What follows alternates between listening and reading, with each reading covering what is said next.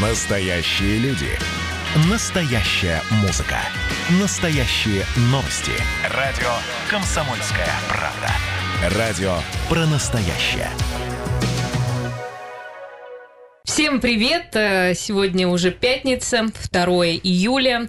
И э, давайте будем подводить, итоги недели. И у нас сегодня такой сборный, э, сборная программа, где мы будем обсуждать некоторые темы. В частности, это то, как коснется жителей Удмуртии послание Владимира Путина, его встреча с, со слушателями, да, с, с жителями России. А, Также мы поговорим о вакцинации сертификатов, потому что возникает очень много вопросов, как их получать, а, какие есть э, моменты, которые нужно учитывать. И еще сегодня мы будем дозваниваться до главного ветеринарного врача Ижевской городской станции по борьбе с болезнями животных, чтобы обсудить тему, как помочь э, домашним животным пережить жару.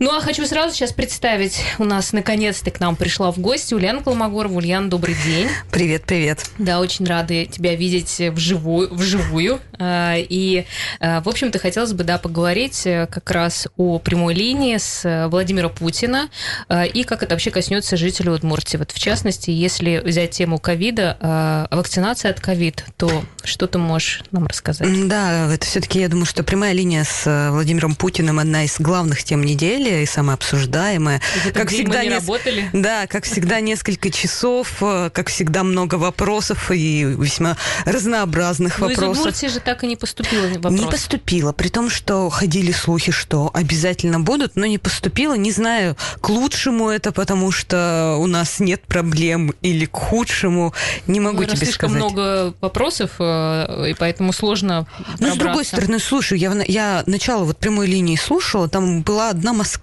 Хотелось бы, или там о, из Омской области, по-моему, было несколько вопросов, а маленькую Удмуртию мою как-то вот не выделили. Что же касается вакцинации, ну, там, собственно, все достаточно так э, э, ожидаемо. Владимир Владимирович сказал, что, мол, Обязательную вакцинацию он не поддерживает, и вводить на территории Российской Федерации ее не будут. Но при этом отметил, что в случае подъема заболеваемости на местах в регионах а, могут принимать решение о том, чтобы была обязательная вакцинация для некоторых категорий людей. Ну, то есть понятно, что это уже на местах решают, э, кому обязательно вакцинироваться или не вакцинироваться. После этого ты пошла и сделала себе прививку. После... Нет, я еще до решила, потому что я хочу поехать в отпуск, а учитывая текущие тенденции, когда и в регион так просто не попадешь без а, вакцины, и в кафешку не попадешь без QR-кода, мне все-таки хочется в этом году отдохнуть. Я там не была два года в отпуске. Меня ничто уже не остановит, поэтому я пошла на вакцинацию. Если переносить эту всю историю про вакцинацию на Удмуртию, то буквально за пару дней до, эфи- до прямой линии с э, Владимиром Путиным глава Удмуртии Александр Бричалов сказал, что у нас обязательной вакцинации тоже не будет. И также он сказал, что поощрять какие-то плюшки за то, что ты пошел и провакцинировался, тоже давать не будут. Ну, потому что очень многие поднимали этот вопрос, э, так как в других регионах, и, авто- по-моему, в Москве там автомобили да. разыгрывали, и вот это все, да. Нам сказали, нет, вот, пожалуйста, все добровольно. Ну и А, сейчас увеличилось количество желающих вакцинироваться. Говорят, большие очереди. Ну, очереди большие. Вот у меня подруга буквально с, с утра с ней переписывались. Она сказала, что у нее муж пошел а, в мобильный пункт на центральную площадь и простоял полтора часа в ожидании прививки. Честно говоря, у меня возникают немножечко вопросы, потому что, с одной стороны, вроде может быть и хорошо, что люди сознательно относятся к тому, что позаботиться о своем здоровье. Хотя, опять же, мы не знаем, может, их как-то принуждают чем-то.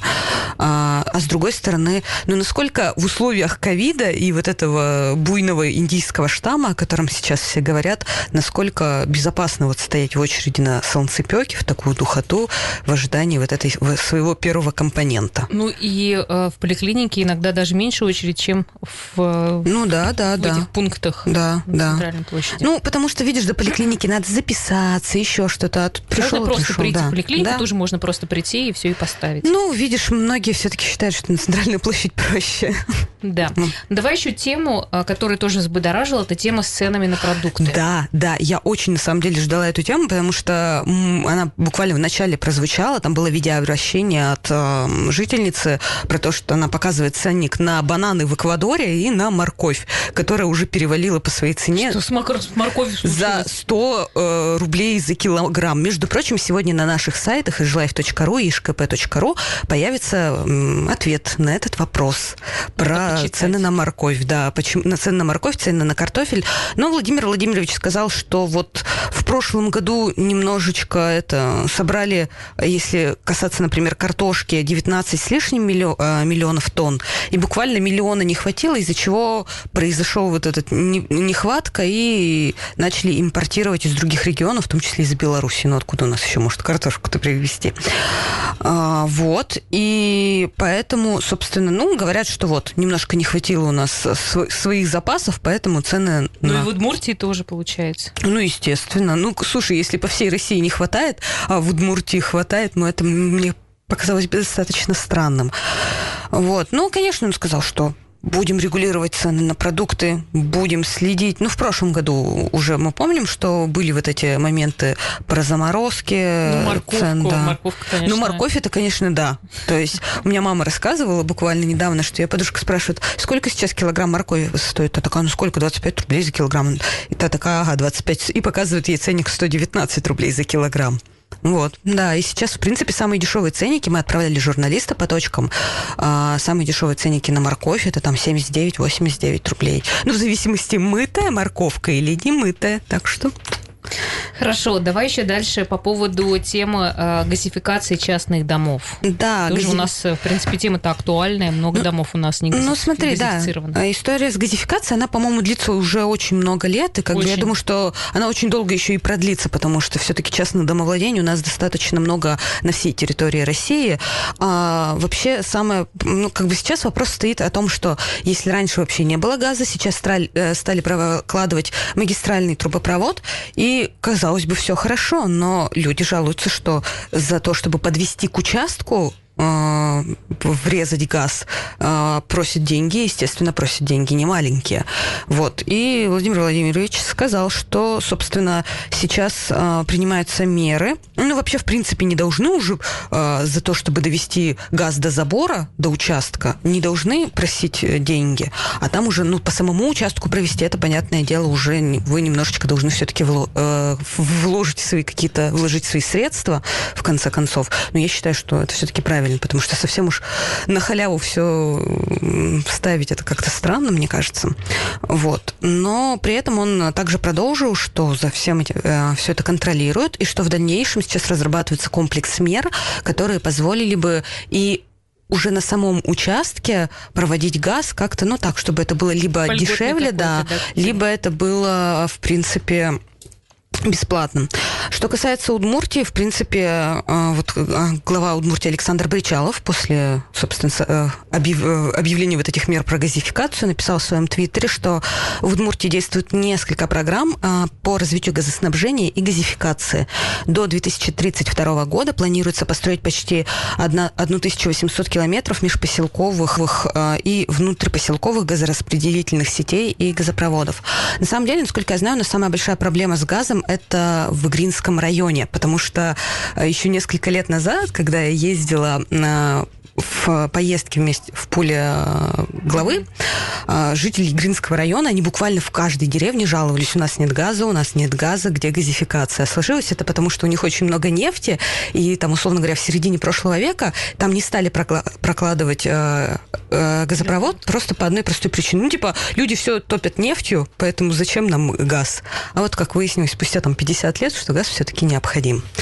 Так что вот такая история. Хорошо, ну еще одна тема – это э, резкий рост цен на жилье, что у нас здесь в Ижевске. в Ну, Удмуртии. смотри, на самом деле э, в Ижевске, в Удмуртии у нас история, по крайней мере, так, я думаю, что такая же примерно, как по всей стране. Все ринулись за льготной ипотекой, когда в прошлом году ее э, объявили открытой, потому что, ну, когда еще представится такая возможность, особенно люди первое время беспокоились, что ее же сначала на несколько месяцев, буквально, по-моему, до 1 июля сначала объявляли, объявляли.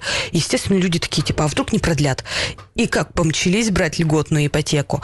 Ну и мы же понимаем, что все-таки коронавирус и активный спрос, он всегда влечет за собой рост цен.